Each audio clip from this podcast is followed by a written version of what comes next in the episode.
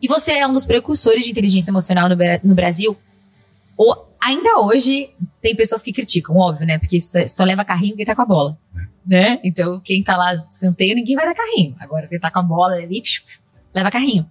Mas, como que foi para você, pra, Paulo, se, tipo assim, provar isso, assim, sabe? Quando você começou a falar sobre isso, começou a estudar sobre inteligência emocional, e aí porque hoje eu vejo muito, muitas pessoas falando, mas você naquele início, assim, que nem tinha tanto, como que você viveu isso, assim, até para inspirar as outras pessoas que estão começando nos seus business, que de repente é algo totalmente novo, totalmente inusitado e que, glória a Deus, tomara que seja, né? Porque gente fazendo do mesmo já tem muito. É. Como que foi isso para você e que dica que você dá para quem tá começando algo que não tem ainda tanta relevância? A primeira coisa, assim, o meu erro, eu quis, queria convencer as pessoas do que eu via nos bastidores. Tá. Então, não, isso é, isso é charlatanismo, isso é isso, é isso. Não, não é, deixa eu te mostrar. Olha isso aqui, isso aqui. Teve uma vez, um pastor que eu admiro, eu amo, começou a me combater. Te atacar? Me atacar. Uhum. Proibiu os membros da igreja de fazerem meus cursos. Ai. E aí foi louco, porque era um grupo de líderes fazendo meu curso.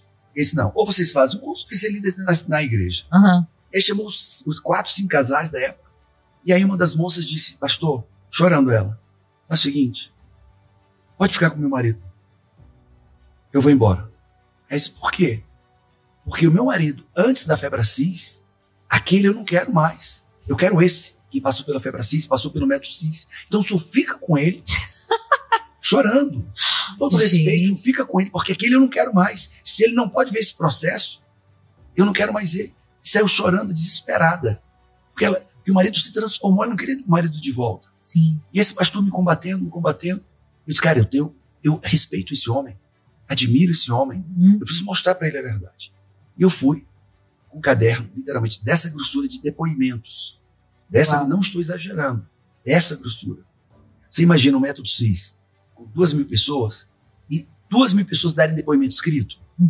E eu peguei, um caderno, eram vários, peguei um caderno de depoimento e levei para ele.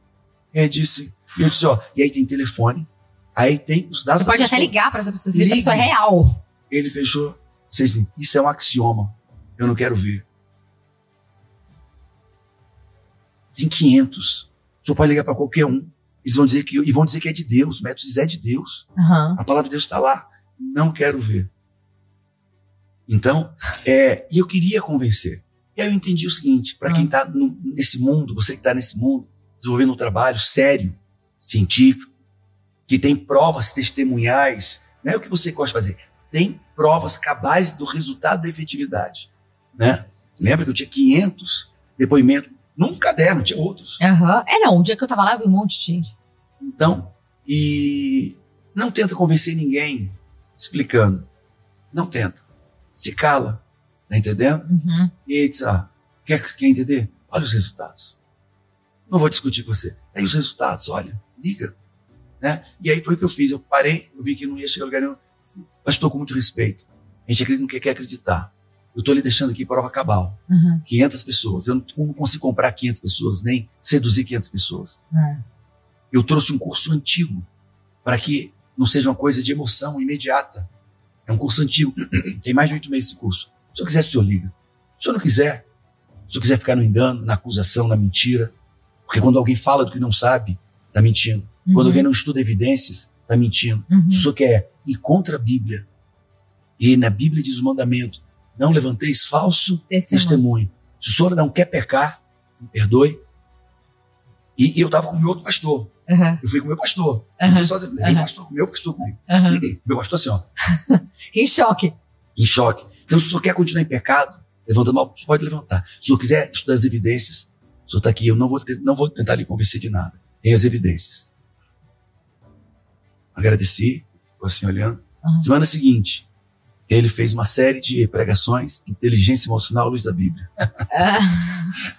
Seis meses depois, ele me encontrou, me abraçou, me deu um beijo. Tipo assim, me desculpa. Né? E tudo bem. Mas é, não tente convencer ninguém é, com argumentações. Mostre provas. É, o seu trabalho é sério. É, uma, uma vevez eu estava conversando com o Dave e ele falou isso: a gente não, nunca pode julgar, julgar a árvore. Você julga o fruto que ela dá. Eu disse isso para ele. Ah, é? Eu disse, pastor, Olha os frutos. Aham. Esse- isso, novamente, é um axioma. Tipo assim, você comprou, você burlou. Nossa, é. Eu acho que isso é, é muito o resultado. Ele fala por si. Resultado. As, as transformações, o que as pessoas vivem. Só que assim, quem, que- quem quer também, né, Paulo? Porque o tanto de gente que também. Por exemplo, tem, uma- tem um caso específico, assim, próximo a mim, não vou dar detalhes, mas assim, que eu tento, eu mostro, eu levo em curso, né?